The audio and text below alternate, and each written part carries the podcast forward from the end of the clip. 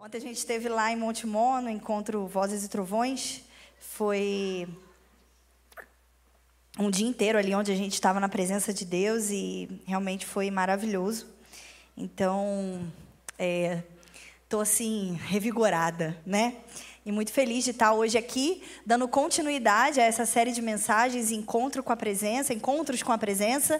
E realmente, quando o Tiago falou o tema, a gente já é, escolheu primeiro que todo mundo, para ninguém pegar o nosso tema. e eu falei, nossa, eu quero falar sobre Isaías. Isaías 6, o encontro do profeta Isaías com a glória de Deus. Então é sobre isso que a gente vai se debruçar hoje, é sobre isso que a gente vai estudar hoje, como esse encontro é, fala coisas sobre a nossa vida também e sobre a nossa jornada com o Senhor. Então fala para a pessoa que está aí do seu lado, se prepara para abrir a Bíblia. Se prepara para abrir o celular. e vamos é, ouvir a palavra de Deus e ler também. Então, abre lá em Isaías 6 é o texto aí inicial desse, desse tema de hoje. Isaías 6, a partir do versículo 1. Do 1 ao 8 nós vamos ler. Diz assim: No ano em que o rei Uzias morreu, eu vi o Senhor assentado num trono alto e exaltado, e a sua aba, a aba da sua veste, enchia o templo. Acima dele haviam serafins, cada um dele tinha seis asas. Com duas asas cobriam o rosto, com duas cobriam os pés e com duas voavam. E proclamavam uns aos outros: Santo, Santo, Santo é o Senhor dos exércitos, e a terra inteira está cheia da sua glória. Ao som das vozes, os batentes das portas tremeram, e o templo ficou cheio de fumaça. Então gritei: Ai de mim, estou perdido, pois sou um homem de lábios impuros e vivo no meio de um povo de lábios impuros. E os meus olhos viram o Rei, o Senhor dos exércitos. Então um dos serafins voou até mim, trazendo uma brasa viva que havia tirado do altar com Atenais. Com ela, colocou minha, na minha boca e disse: Veja. Isto tocou seus lábios, por isso a sua culpa está removida e o seu pecado será perdoado. Então ouvi a voz do Senhor conclamando: Quem enviarei? Quem há de ir por nós? E eu respondi: Eis-me aqui, envia-me. Essa é a palavra do Senhor. Quero orar mais uma vez. Pai, em nome de Jesus, que essa porção das Escrituras afete agora o nosso interior, Pai. Que nós possamos hoje, nessa manhã, ter um encontro com a Sua glória, um encontro com a Sua pessoa, um encontro com o chamado que o Senhor tem para nós, através daquilo que o Senhor fez através do Teu servo Isaías, Pai. Que nós possamos Te conhecer um pouco mais e Te contemplar um pouco mais, Senhor. Em nome de Jesus. Amém. Amém, irmãos? Então, esse encontro com Isaías, esse encontro de Deus com Isaías é um encontro muito dramático nas Escrituras. Talvez um texto muito conhecido dos irmãos, apesar da maioria dos cristãos não, não lerem a totalidade do livro de Isaías. Infelizmente, existem dados em que a minoria dos cristãos já leram a Bíblia toda. Mas, certamente, Isaías 1 é um texto que todos nós já passamos por ele em algum momento da nossa vida. E é um encontro muito interessante, um chamado. E a gente vê isso nos profetas, sabe? É, o início do ministério profético sempre é marcado por um chamado. A gente pode ver isso, por exemplo, em Jeremias. Ele fala que as palavras do Senhor queimam como fogo dentro dele. E ele não conseguia mais conter as palavras do Senhor. E assim Isaías também foi tocado por Deus. Mas é interessante, antes da gente mergulhar um pouco nesse texto, a gente entender um pouco do contexto. Que estava acontecendo em Israel? O que estava acontecendo com o povo de Deus nesse momento histórico? Nesse momento em que Isaías tem uma visão do Senhor. É interessante a, a gente perceber algumas coisas. Primeira delas, Isaías era jovem. Isaías, nesse momento aqui, onde ele encontra o Senhor, ele não era um homem velho, idoso, experiente, ele era um jovem. Ele deveria ter provavelmente uns 20 e poucos anos. E provavelmente também Isaías era um homem nobre, fazia parte da nobreza, fazia parte de uma boa família, pela forma como ele escreve, pela forma é, como a tradição é, conta a história dele, Isaías provavelmente vinha de uma boa família. Ele tinha contato provavelmente com, com a corte ali do rei, né? E os estudiosos concluem que talvez ele poderia até pertencer à família real. O contexto do início do seu ministério é muito interessante, porque ele é contemporâneo do rei Uzias. E o rei Uzias foi um rei de Judá que reinou por muitos anos e foi um rei que trouxe certa estabilidade. Quando você vai ler o, o, Antigo Testamento, ali o livro de Reis, o livro de Crônicas, você vai perceber que a todo momento o povo de Israel está em guerra com alguma nação vizinha. Sempre tem um rei que é deposto, outro rei entra e, uh, e é sempre complicada a história. Mas durante o reinado de alguns reis, o povo teve certa estabilidade. E o rei Uzias era um bom governante nesse aspecto. O povo estava ali é, tendo o seu lugar, tendo o seu espaço garantido. É, e o rei Uzias foi um bom rei, mas para para pensar, aquele rei morreu. E naquela época, a morte de um governante, a morte de um rei, trazia muita instabilidade. Quem assumiria o trono? Será que alguma outra nação ia querer invadir agora o reino porque trocou o governo. Assim como nos dias de hoje, toda troca de governo gera uma certa instabilidade, né? Ah, tal político se elegeu, aí o pessoal já olha para a bolsa de valores, a bolsa caiu, a bolsa subiu, porque gera uma certa estabilidade toda troca de governo. Então, Naquele momento, esse rei tinha morrido e o povo estava é, inseguro a respeito do que aconteceria, porque o povo de Deus sempre foi cercado por ameaças, sempre foi cercado por, por inimigos. Então, Zias morre.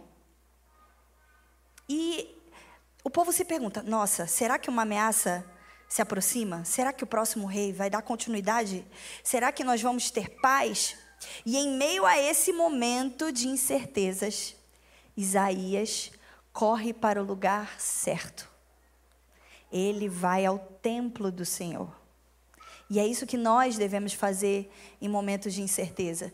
Sabe, às vezes o primeiro vento de tribulação vem sobre a nossa vida e a gente fala: ai, não vou para a sala de oração hoje não. Ai, estou meio deprimido, não sei, meu trabalho está complicado. Ai, não vou, não vou para a igreja hoje não. E nós aprendemos com os grandes homens de Deus nas Escrituras que quando tudo está inseguro, quando há incertezas, o lugar para onde nós devemos correr é a presença do nosso Senhor. Assim como, por exemplo, Davi disse no Salmo 27. Ele diz assim: Uma coisa pedi ao Senhor, e é o que eu procuro: que eu possa viver na casa do Senhor todos os dias da minha vida, para contemplar a bondade do Senhor e buscar a orientação do seu templo. Pois no dia da adversidade, ele me guardará, protegido em sua habitação. No seu tabernáculo me esconderá e porá, me porá em segurança sobre um rochedo. Então, nossa esperança não pode estar nos governantes dessa terra, nos reis dessa terra. Ainda que existam é, momentos bons e momentos ruins, nós sabemos que a nossa esperança última está no nosso Senhor. E é isso que Isaías faz. Ele corre para o templo. Ele é lembrado que o verdadeiro soberano não era o rei Uzias e nenhum outro rei que havia de vir, a não ser o Senhor, rei de toda a terra. Então, naquele momento de incerteza, ele vai ao templo do Senhor para buscar a sua orientação, assim como Davi fez. E é isso que nós devemos fazer. E, sabe, Deus nunca nos deixa desamparados. Deus nunca nos deixa sem resposta. Deus nunca nos deixa sem um, um pingo, um vislumbre, a sua graça. Ele nunca nos deixa sem a sua graça. Então, quando Isaías corre para esse lugar, Deus também se aproxima dele. E aí a gente vai analisar agora algumas etapas desse encontro de Isaías com Deus no templo. Porque eu acredito que esse processo se assemelha a algumas etapas também que nós vivemos, né? Então, o primeiro pressuposto desse processo de Isaías com Deus é a fome. É a fome. Ele tem um problema E ele resolve esse problema se achegando à presença do Senhor. Ele vai ao encontro da presença, ele é atraído por essa presença. Depois, ele contempla. Depois de contemplar o Senhor, ele confessa os seus pecados. Depois de confessar os seus pecados, Deus o purifica. Depois, Deus o envia. E nós vamos ver um pouquinho desse processo. Vamos voltar lá no versículo 1. E vamos passo a passo. Então, o primeiro passo é a contemplação. Quando ele está nesse lugar, Deus não deixa ele cego. Deus não deixa ele sem ver alguma coisa. Ele vê algo muito importante que é a glória do Senhor. Então, no versículo 1 diz assim: No ano em que morreu o rei Uzias, eu vi o Senhor assentado num trono alto e exaltado, e a aba da sua veste enchia o templo. Acima dele estavam os serafins, e cada um deles tinha seis asas. Com duas cobriam o rosto, com duas cobriam seus pés, e com duas voava. Você consegue imaginar esse ser, esse ser esquisito? Com seis asas, duas cobrindo o rosto, duas cobrindo os pés, e com duas eles voavam e proclamavam uns aos outros. Eles faziam igual a gente fala aqui na sala, faz aqui na sala de oração. Quantos aqui já vieram na sala de oração? Isso aí. Na sala de oração, os cantores estão aqui cantando uns para os outros textos da Bíblia. Cantando uns para os outros verdades a respeito de quem é, de quem Deus é. E da onde que a gente tirou isso? Da Bíblia. Na Bíblia a gente pode ver em diversos momentos, no livro de Apocalipse e aqui em Isaías, que os anjos, os seres celestiais, cantam uns para os outros em antifonal. É como se é um canto responsivo a glória do Senhor. E eles proclamavam: Santo, Santo, Santo é o Senhor dos exércitos. A terra inteira está cheia da sua glória. Ao som das suas vozes, os batentes da porta tremeram e o templo do Senhor ficou cheio de fumaça. Gente, imagina Isaías. Ele chegou lá, como quem não quer nada, e de repente a visão dele se abre e ele vê a glória do Senhor ele vê, ele tem um vislumbre do céu. É como se ele não tivesse mais naquele templo da terra, o templo que Salomão construiu. Ele estava no templo celestial. Ele estava vendo aquilo que acontece na morada do Altíssimo. Assim como Davi disse no Salmo 27, contemplar a sua formosura no seu templo. Na época de Davi, meus irmãos, não tinha templo. De que templo Davi está falando? Na época de Davi existia um tabernáculo. Quem construiu o templo foi Salomão, anos depois. De que templo Davi estava falando? Ele estava falando do céu, do templo do Senhor no céu, do trono de Deus escrito em Apocalipse 4 e 5. Sabe, nós costumamos ter uma, uma mente hum, grega, platônica, achando que o céu é um lugar imaterial que o céu é um lugar só de nuvem. Você já parou imaginando? Já parou para imaginar? Você já se percebeu imaginando a respeito do céu? Você imagina que é como? Um monte de nuvem, tudo branco, não tem nada lá, somente espíritos. Porque nós fomos ensinados que, que, que matéria e espiritual são duas coisas opostas. Mas você já parou para pensar que no céu existe um trono de verdade? Você já parou para pensar que existem seres no céu? Você já parou para pensar que Jesus ressuscitou num corpo humano? Glorificado? E para onde Jesus foi? Para o céu. Então agora o Filho de Deus tem a forma humana de um judeu de mais ou menos 33 anos de idade no céu. O céu tem aspectos materiais e o trono de Deus está lá. E sabe o que é mais legal? Nós podemos ver aquilo que acontece nos céus, porque homens na história viram e contemplaram a glória do Senhor. Toda vez que eu venho para uma reunião de domingo, toda vez que eu venho para uma terça-feira de oração, toda vez que eu abro a minha Bíblia em casa de manhã para orar, eu anseio ver esse lugar o lugar onde Deus habita, o lugar da presença do Senhor. Sim, Ele é onipresente. Sim, a presença dele está comigo. Mas existe mais profundo. Existe um nível mais profundo. E eu quero ver. Eu quero ver cada vez mais. Isaías vê. E ele tem uma revelação da santidade majestosa de Deus. Esse é um atributo que só Deus tem. Santidade é um atributo comunicável de Deus, ou seja, Ele tem e Ele também compartilha conosco, porque nós podemos ter aspectos da Sua santidade. Mas a santidade majestosa, a majestade de Deus, a glória de Deus, é algo que só Ele tem. Ele não é igual a ninguém. Você nunca viu e nem vai ver algo tão maravilhoso na sua vida. Ele é cativante. Deus é cativante, Ele é suficiente. A gente não precisa encher a nossa pregação de, de métodos e de outras coisas. Deus é suficiente, Ele é cativante. Se nós olharmos para Ele, nós vamos ter a visão das nossas vidas. Vamos ver a coisa mais linda que nós já vimos em toda a nossa vida. E ele tem um encontro com essa santidade majestosa de Deus no início do seu chamado. E é interessante porque o livro de Isaías vai acontecendo e nós vamos percebendo que durante toda a sua vida, Isaías continua a ter visões de Deus, da glória de Deus, assim como ele fala em Isaías 57, pois assim diz o alto e sublime que vive para sempre, cujo nome é santo. Jay Parker, um autor que eu gosto muito, ele tem um livro que se chama O Conhecimento de Deus. E ele diz assim no livro dele: nós nutrimos grandes pensamentos a respeito de nós mesmos e pequenos pensamentos a respeito de Deus. Nós pensamos muito em nós mesmos. Eu, eu, eu tenho essa tendência, eu sou uma pessoa assim. Eu estou sempre pensando como eu posso ser melhor. Eu estou sempre, não sei se você, quem se identifica assim comigo, eu estou sempre revivendo momentos que aconteceram e pensando, nossa, eu podia ter respondido daquele jeito. Depois de uma discussão, eu fico quieta, depois eu penso, nossa, por que eu não falei aquilo? Eu estou sempre pensando em mim, sempre nutrindo pensamentos a respeito de mim.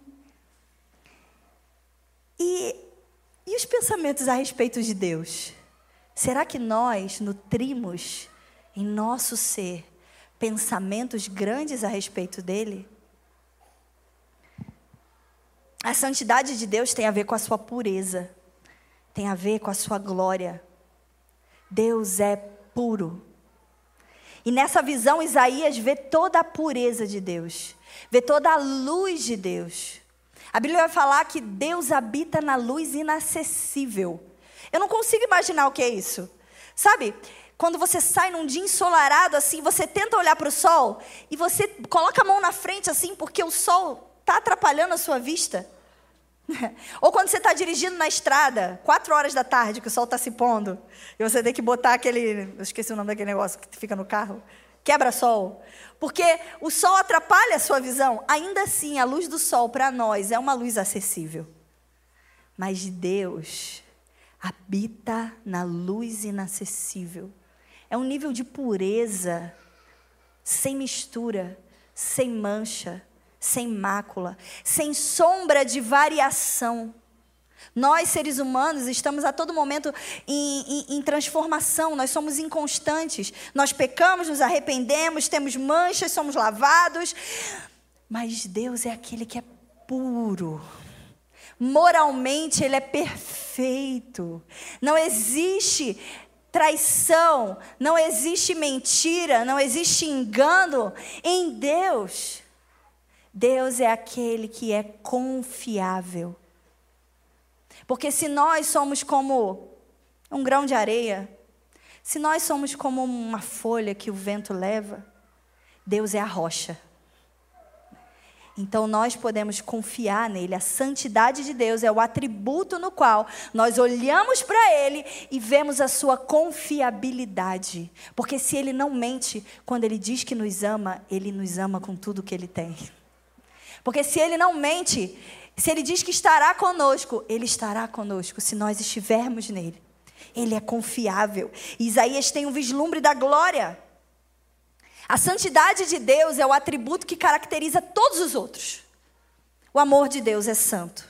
A bondade de Deus é santa. A justiça de Deus é santa. A misericórdia de Deus é santa. Todos os atributos de Deus são caracterizados, tem como nome composto a sua santidade. Isso significa que tudo que ele é é puro, tudo que ele é é 100% bom. E outra coisa, a santidade de Deus é o único atributo na Bíblia que é repetido três vezes. A Bíblia não fala que Deus é amor, amor, amor. Justiça, justiça, justiça. Bondade, bondade, bondade. Mas a Bíblia fala que Deus é santo, santo, santo. Ele é completamente santo. Santo. Sabe, às vezes, quando você canta sobre a santidade de Deus no culto, o que, que se passa na sua mente? Às vezes a nossa mente fica assim, pensando no almoço, pensando no jogo do Bragantino que vai ter mais tarde. O que, que, que, você pensa quando você canta sobre a santidade do Senhor? Eu penso que Ele é puro. Eu penso que Ele é confiável. Eu penso que Ele é glorioso. Eu penso que eu posso entregar minha vida completamente a Ele, porque Ele é o único que é totalmente confiável. Eu penso que Ele é glorioso. Deus é santo. Então Isaías tem esse encontro com a majestade divina e seus olhos podem ver o rei assentado num trono envolto em glória. Meus irmãos, Isaías aqui está vendo a glória de Cristo. A glória de Jesus Cristo. Pré-encarnado. Antes Antes de vir como um bebê no ventre de Maria, ele vê o filho, que é o Rei dos Reis. Ele vê Jesus. Cristo é a imagem do Deus invisível. Aquele Deus que nós não podemos ver, nós vemos em Cristo. Ele vê aqui a glória de Jesus. E aí, mais à frente, em Isaías 40, ele faz três perguntas em nome de Deus aos israelitas abatidos. E essas perguntas confrontam o nosso coração a respeito da contemplação. Porque ele passa o livro todo de Isaías falando sobre os juízos de Deus que vão vir, sobre a falta de confiança que o povo tem em Deus e também sobre a redenção que o próprio Deus vai providenciar para esse povo. E ele pergunta para o povo: Meu Deus, será que vocês não estão vendo que Deus é santo, que Ele é confiável? Por que, que vocês se desviam dos caminhos dele? Por que, que vocês adoram a outros ídolos? Vocês já não sabem que existe apenas um único Deus, Criador dos céus e da terra? Então, depois dessa visão, Isaías nunca mais foi o mesmo. Nunca mais foi o mesmo. E lá em Isaías 40 ele faz quatro perguntas. Eu quero que você abra comigo. Três perguntas. Isaías 40, por favor. Isaías 40, versículo 25. Quem achou? Fala amém. Isaías 40, 25. Deus faz uma pergunta através dos lábios do profeta Isaías. E qual é a pergunta que ele faz para o povo? Com quem vocês me compararão? Quem se assemelha a mim? Pergunta o santo. Essa pergunta reprova pensamentos errôneos que nós temos acerca de Deus. Deus faz essa pergunta para mim para você hoje.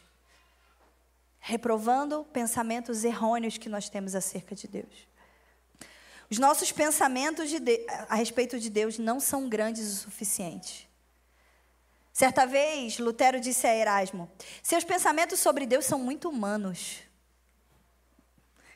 Às vezes nós colocamos atributos em Deus que nós enxergamos em nós mesmos. Nós achamos que Deus é como um de nós.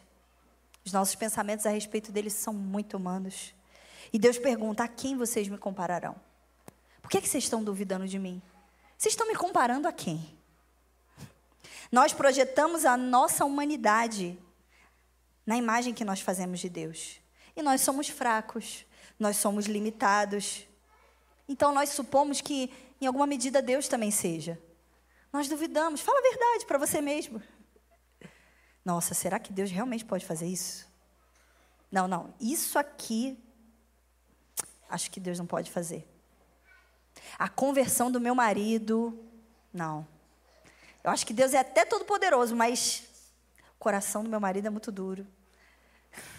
A conversão da sua mãe, do seu pai, de algum parente. Você já parou de orar, fala a verdade. Você orou durante um tempo, mas hoje você nem ora mais. A conversão do seu irmão, ou a cura que você precisa em alguma área da sua vida ou no seu corpo. Você já até orou durante um tempo, mas como nada aconteceu, você. Ah. Deus, acho que não. Nós somos fracos. E às vezes nós projetamos a nossa fraqueza no Senhor. Mas para Ele nada é impossível. Ele é forte. Ele é poderoso.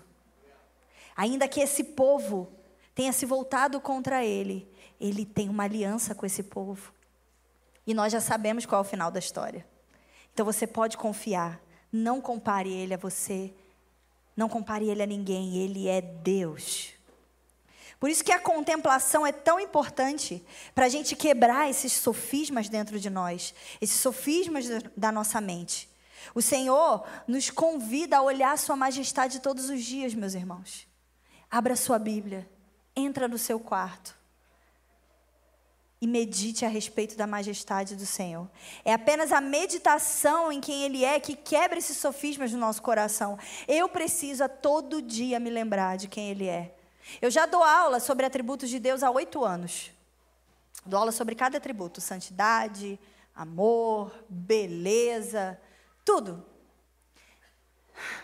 Mas ainda assim, todo dia eu preciso me lembrar de quem Ele é. Todo dia eu preciso abrir a minha Bíblia e meditar. O que a gente faz aqui no turno, terça-feira, no turno de adoração com a palavra, por exemplo, por exemplo, é meditar a respeito de quem Jesus é, a respeito de quem Deus é. Nós, como igreja, estamos nos lembrando de quem Ele é coletivamente. Então, Deus fala através de Isaías.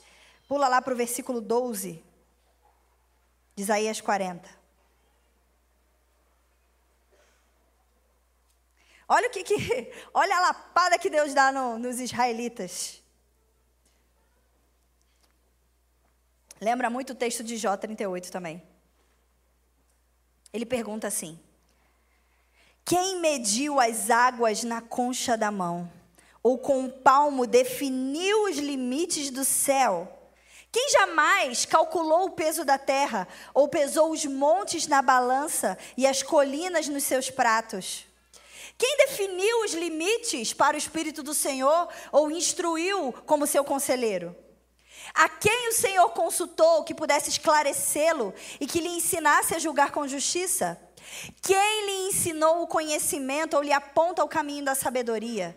Na verdade, as nações são como a gota que sobra do balde.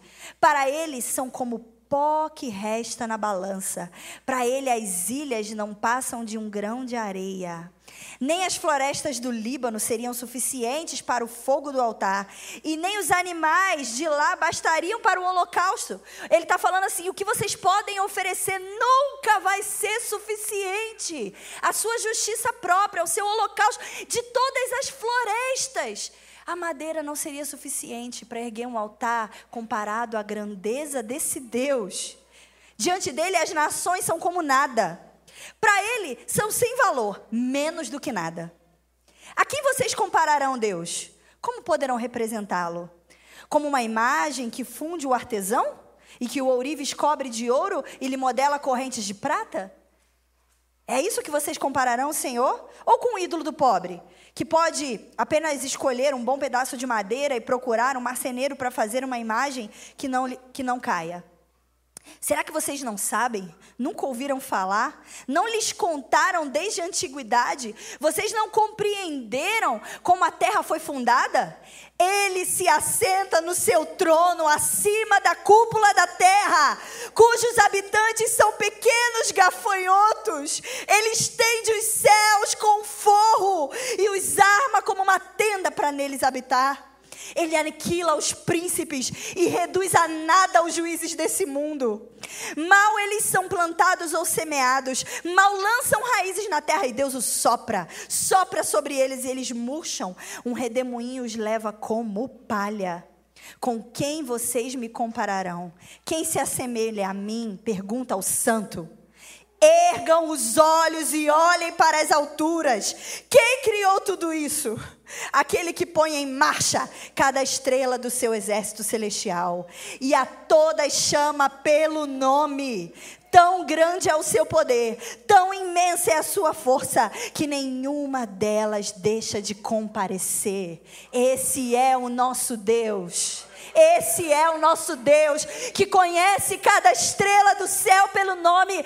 Existem mais estrelas no universo do que grãos de areia no oceano. E o Senhor conhece cada uma delas pelo nome. E quando Ele chama, cada uma obedece. Ele é aquele que mediu a terra palmos, que toda a água cabe na concha de Sua mão, que traçou os limites da terra. Esse é o nosso Deus. Ele não é pequeno demais. Ele não é um ídolo. Ele não é uma ideologia. Ele não é uma política.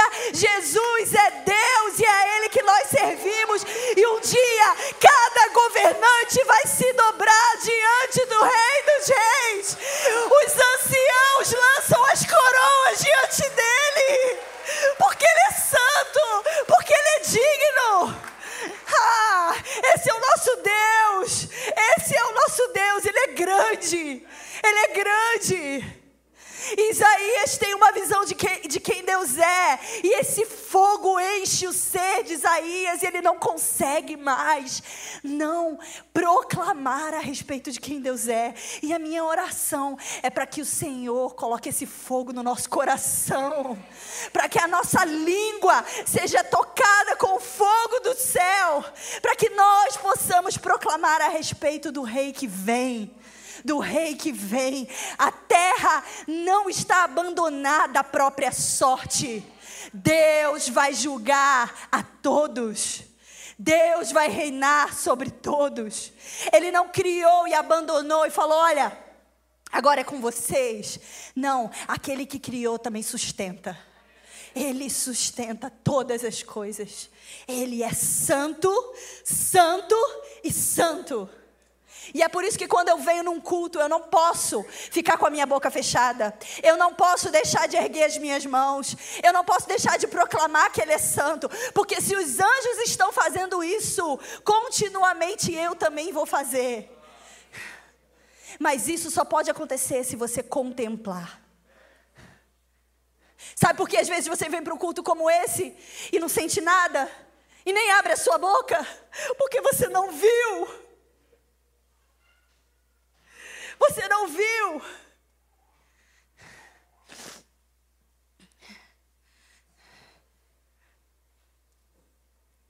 E se você não viu, ore nesse dia, Senhor, eu quero te ver.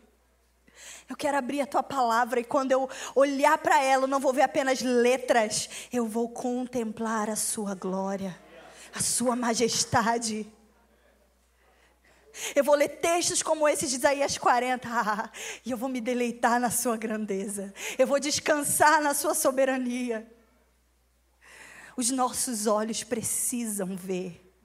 Porque existem liturgias que moldam esse mundo e nos fazem esquecer de quem Ele é a todo momento.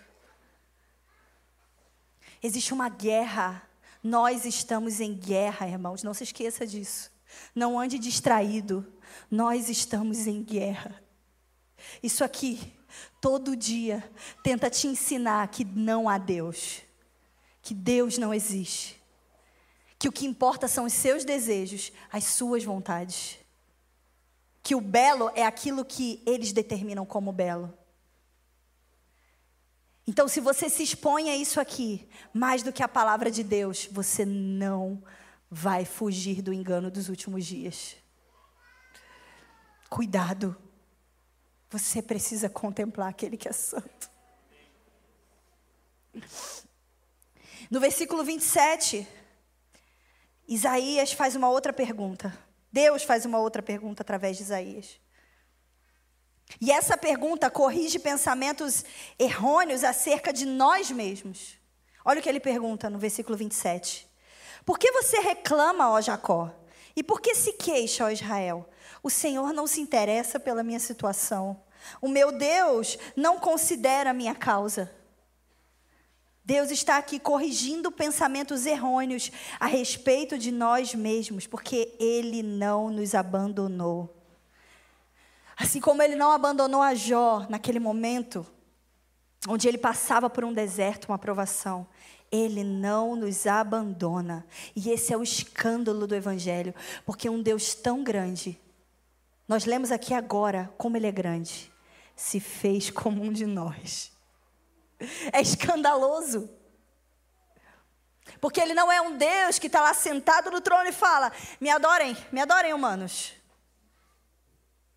Suas formiguinhas. Ele desce e entra na história para reconciliar todas as coisas consigo mesmo. Esse é o escândalo do Evangelho, porque é o Deus que é independente, autossuficiente, ele se faz como um de nós, porque nos ama e nos insere novamente no seu plano. Esse é o escândalo do Evangelho, o melhor enredo de todos, melhor do que qualquer série da Netflix. É aquilo que Deus fez por nós. Cristo não perde as suas ovelhas. Ele não abandona ninguém sobre o qual derramou seu amor salvífico. Ele não te abandona. Se você está nele, persevere nele, ele está com você. É falso e irrelevante acusar Deus de se esquecer, ou negligenciar, ou perder interesse pela condição ou pelas necessidades do seu próprio povo. Se você tem tido pensamentos de que Deus te deixou de lado, eu quero te falar uma coisa. Busque a graça de se sentir envergonhado. Um pessimismo incrédulo desse tipo desonra profundamente o nosso grande Deus e Salvador. Ele não te abandonou. Ele te ama. Que o amor dele te envergonhe, envergonhe a sua incredulidade nessa manhã. Ele está com você. Abra comigo no Salmo 113. Esse é um texto maravilhoso onde nós podemos perceber a relação entre a grandeza e a proximidade de Deus. Nós costumamos dizer que transcendência é uma qualidade de Deus que fala a respeito da sua grandeza. Ele está muito além da sua criação, muito além das coisas criadas. Ele transcende o espaço, ele transcende o tempo, ele transcende os limites criados pelo homem de passado, presente, futuro. Essas, essas características são coisas concernentes ao homem, mas Deus transcende todas elas. Ele é transcendente, mas ele também é imanente. Ele se relaciona com as coisas criadas. Ele não apenas criou o mundo e o deixou, não, ele está perto. Sabe quando você precisa, o seu notebook quebrou e você trabalha com notebook, e você não tem dinheiro para consertar, e você pensa assim: vou orar ao Senhor para ele me dar um notebook novo ou para me ajudar a consertar esse notebook. Você fala assim: ah, eu não vou orar por isso não. Eu não vou orar por isso porque tem tanta coisa acontecendo no mundo, né? Tanta gente passando fome. Deus não se importa com isso. Deus se importa sim. Sabe por quê? Ele é grande o suficiente para se importar com coisas grandes e com as pequenas coisas da nossa vida. Com as pequenas decisões que a gente toma. Um dia eu estava em casa e a gente estava passando uma situação financeira muito apertada, sabe? Bem apertada mesmo. E eu sei que é ridículo, mas eu vou falar assim mesmo. e eu acabou minha maquiagem. e eu não tinha batom mais. E eu também não tinha dinheiro para comprar batom. E eu pensei, ah, eu não vou pedir isso para Deus. Um batom. É uma coisa tão.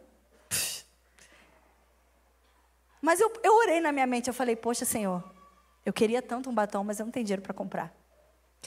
E aí, a, isso tem muitos anos, deve ter uns sete anos. A Jaque, a esposa do Fábio Coelho, chegou lá e ela, olha Dani, o que eu comprei para você? Um batom. da Boticário ainda por cima. e eu comecei a rir porque eu falei, Senhor, o Senhor se importa. O Senhor cuida dos seus. Os detalhes da minha vida não passam despercebidos diante dos seus olhos. Assim como o Senhor está preocupado com a fome no mundo, assim como o Senhor está preocupado, sei lá, com o alcance missionário, também está preocupado com o meu batom. Porque Ele é Deus. Não, exi não existe poder limitado. O poder dele é ilimitado. Assim como Ele faz coisas grandes, Ele também faz pequenas. E o Salmo 113 é um salmo para você meditar essa semana. Vamos ler, a partir do versículo 5. Quem é semelhante ao Senhor, nosso Deus, cujo trono está nas alturas, que se inclina para ver o que se passa no, no céu e na terra? Então, esse versículo está falando da transcendência ou da imanência de Deus? Da transcendência, ele é grande, ele está no trono. Mas olha o que ele fala depois. Ele levanta o pobre do pó e tira o necessitado do monte de lixo para o fazer sentar ao lado de príncipes, sim, com príncipes do seu povo. O Senhor faz que a mulher estéril viva em família e seja alegre mãe de filhos. Aleluia. Aquele Deus grande que está nos céus também é o Deus que se inclina e estende as mãos para o pobre, para o necessitado, faz com que o órfão e a estéreo vivem em família. Esse é o nosso Deus. Amém? Lá em Isaías 40, volta lá, Isaías 40. A terceira pergunta. Meu Deus. Vocês aguentam mais um pouquinho, gente? Posso terminar o esboço? Lá em Isaías 40, a gente tem a terceira pergunta que Deus faz. Ele pergunta assim: será que você não sabe? Nunca ouviu falar? O Senhor é o Deus eterno, o Criador de toda a terra. Ele não se cansa, nem fica exausto. Sua sabedoria é insondável. Essa pergunta repreende a nossa lentidão em crer na majestade de Deus. Nós somos lentos. E Deus pergunta: qual o problema? Você tem imaginado que eu, criador, fiquei velho, fiquei cansado? Como é que é? Qual que é o seu problema? Por que, que você está tá duvidando de mim? Por que, que nós somos tão lentos em crer que Ele governa todas as coisas? Essa repreensão do Senhor para nós é bem merecida. Nós somos lentos para crer em Deus como Deus, soberano, onisciente, todo-poderoso. E é por isso que nós precisamos contemplar todos os dias. Então, depois de contemplar, vocês lembram o que acontece lá no texto? Isaías confessa. Volta lá para Isaías 6. Isaías 6, versículo 5.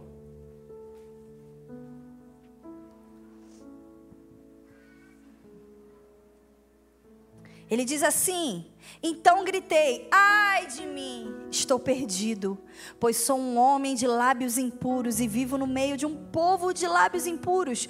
E os meus olhos viram o Rei, o Senhor dos exércitos. Ao contemplar a luz de Deus, Isaías tem um encontro com a sua escuridão. E é isso que acontece na nossa vida. Ao contemplar a luz de Deus, nós nos damos conta de que não somos tão bons assim. Sabe aquele pecado que você nem lembra que tem? Aquela inveja, aquela, aquele rancor. Quando nós entramos em contato com a luz de Deus, nós vemos cada um deles. Eu amo andar de roupa preta e eu tenho gato. E a minha casa é um pouco escura. Então, assim, eu coloco a minha calça e saio na rua. Quando eu chego aqui no estacionamento do Desascope, eu vejo que minha calça está cheia de pelo. Mas eu só consigo ver os pelos da minha calça porque eu fui exposta à luz. E assim somos nós. Só conseguimos enxergar as pequenas coisas que nos afastam do Senhor quando nós somos expostos à luz dele. Ainda que esteja correto o raciocínio de que apenas aqueles limpos e puros podem ver a Deus, que é Altíssimo, que é Santíssimo, também é verdade que nós não podemos nos purificar por nós mesmos. Não existe espaço para justiça própria. É na presença dele que nós somos purificados. Sabe aquela pessoa que fala assim: Ô Fulano, tudo bem? E aí, tá na igreja? Aí a pessoa responde assim: Não, eu tenho que me consertar primeiro para entrar na igreja. Quem já ouviu? Não, eu tenho que me consertar. Eu vou parar de fumar, eu vou parar de beber, aí eu vou, vou no culto, aí eu vou entrar na igreja. É como se você tivesse que se melhorar para você chegar e Deus falar: "Oh, tudo bem, bem-vindo. Nossa, como você está limpinho", né? Eu tenho uma notícia. nós não podemos nos melhorar. É Deus quem nos santifica. É na presença dEle que nós somos santificados. É na presença dEle. Vem como você está. Vem. Vem com seus problemas, vem com seus dilemas, vem com as suas lutas. É na presença dEle que você é santificado.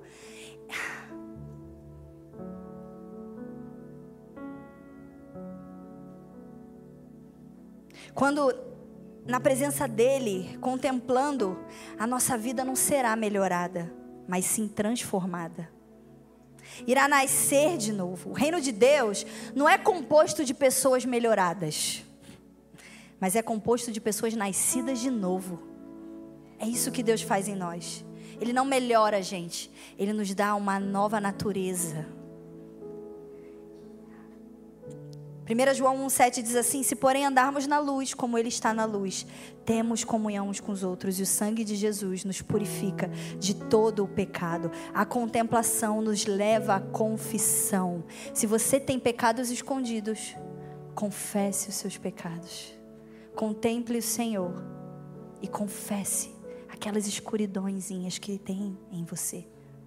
E o próximo passo, depois de confessar, Isaías é liberto é liberto do seu pecado. No versículo 6 e 7 diz assim: Então os serafins voou até mim, trazendo uma brasa viva que havia tirado do altar com Atenais. Com ela tocou a minha boca e disse: Veja, isso tocou os seus lábios, por isso sua culpa será removida e o seu pecado será perdoado. Existe uma porção de graça que Deus libera sobre nós quando nós vivemos uma vida de confissão. Há quanto tempo você não confessa seu pecado para um líder, para alguém mais maduro? Existe uma porção de graça que Deus libera sobre nós quando nós reconhecemos a nossa fraqueza.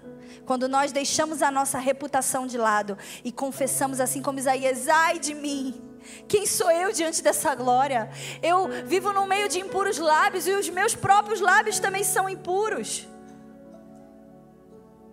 Se nós não temos pecado nenhum, nunca confessamos nada, provavelmente nós não estamos tendo contato com a pureza de Deus. Então a gente não consegue ter um comparativo. Timothy Keller diz assim: se o Deus que você adora nunca discorda de você, é possível que você esteja adorando uma versão idealizada de si mesmo. Porque Deus é santo. Confessai os seus pecados e serão curados. Tiago 5,16. Se confessarmos, o Senhor nos limpa e nos envia. E esse é o próximo passo. A partir do versículo 8. Então ouvi a voz do Senhor conclamando: A quem enviarei? Quem irá por nós? E eu respondi: Eis-me aqui, envia-me.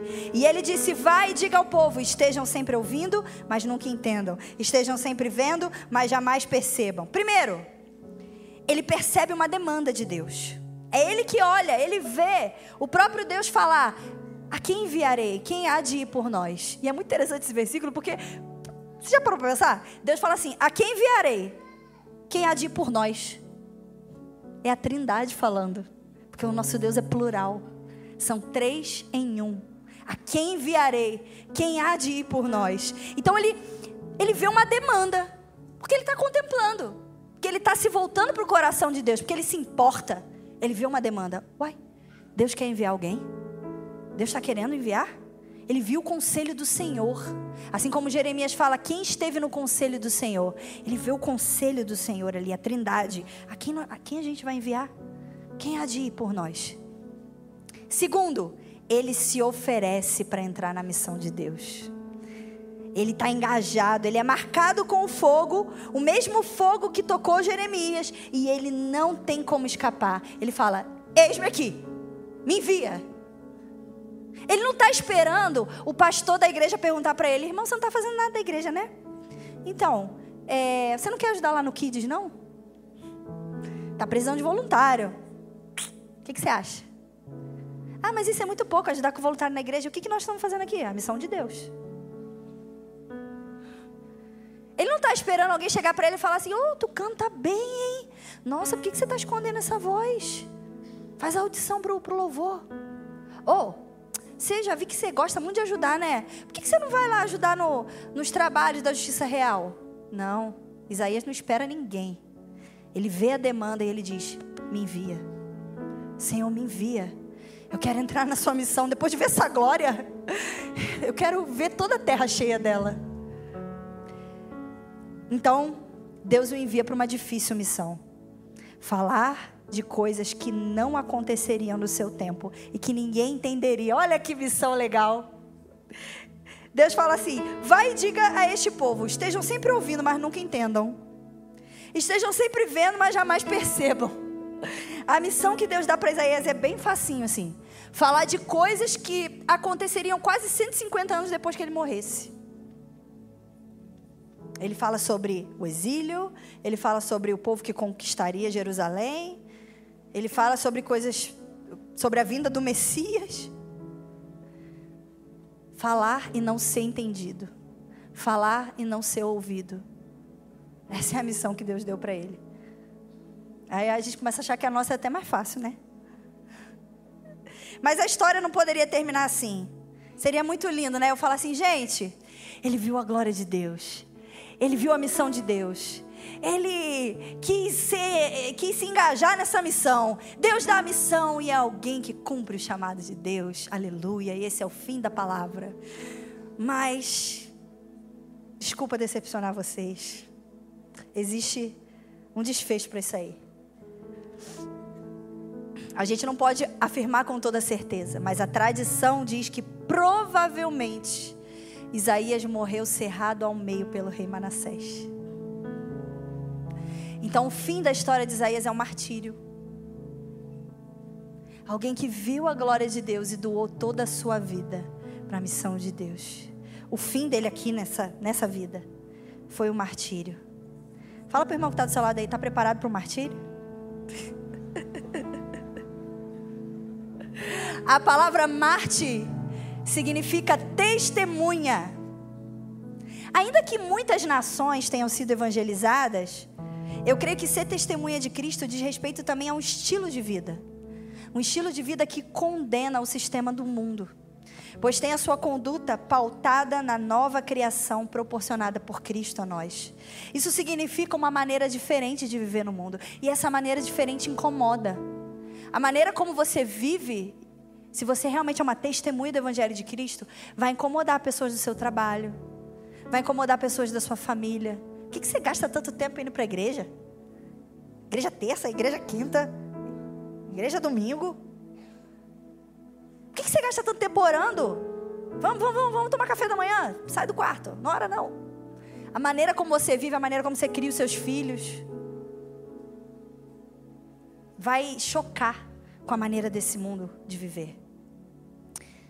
Então, Deus nos chama a ser mártires, a ser testemunhas. E algumas vezes essa maneira de viver vai realmente levar pessoas à morte.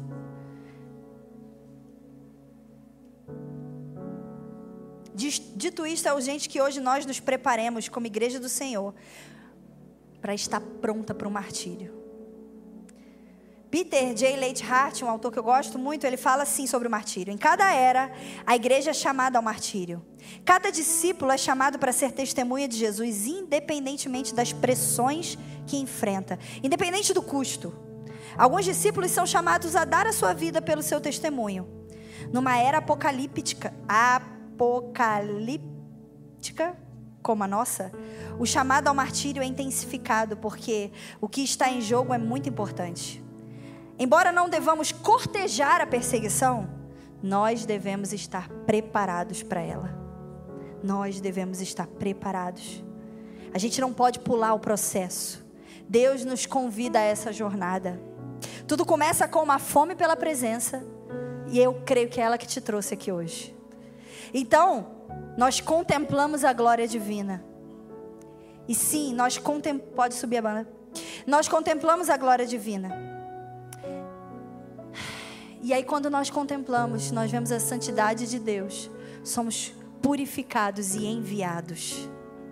Então, hoje eu quero que você feche os seus olhos e contemple a glória do Senhor.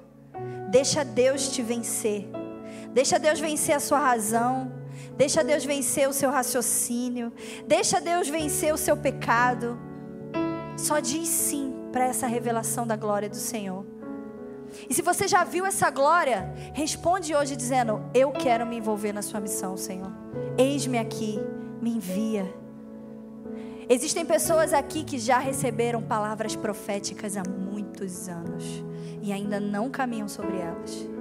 Existem pessoas aqui que, desde que, de que são crianças, recebem palavras proféticas e estão fugindo do Senhor. Eu te convido hoje a dizer sim para aquilo que o Senhor tem. Não vai ser fácil.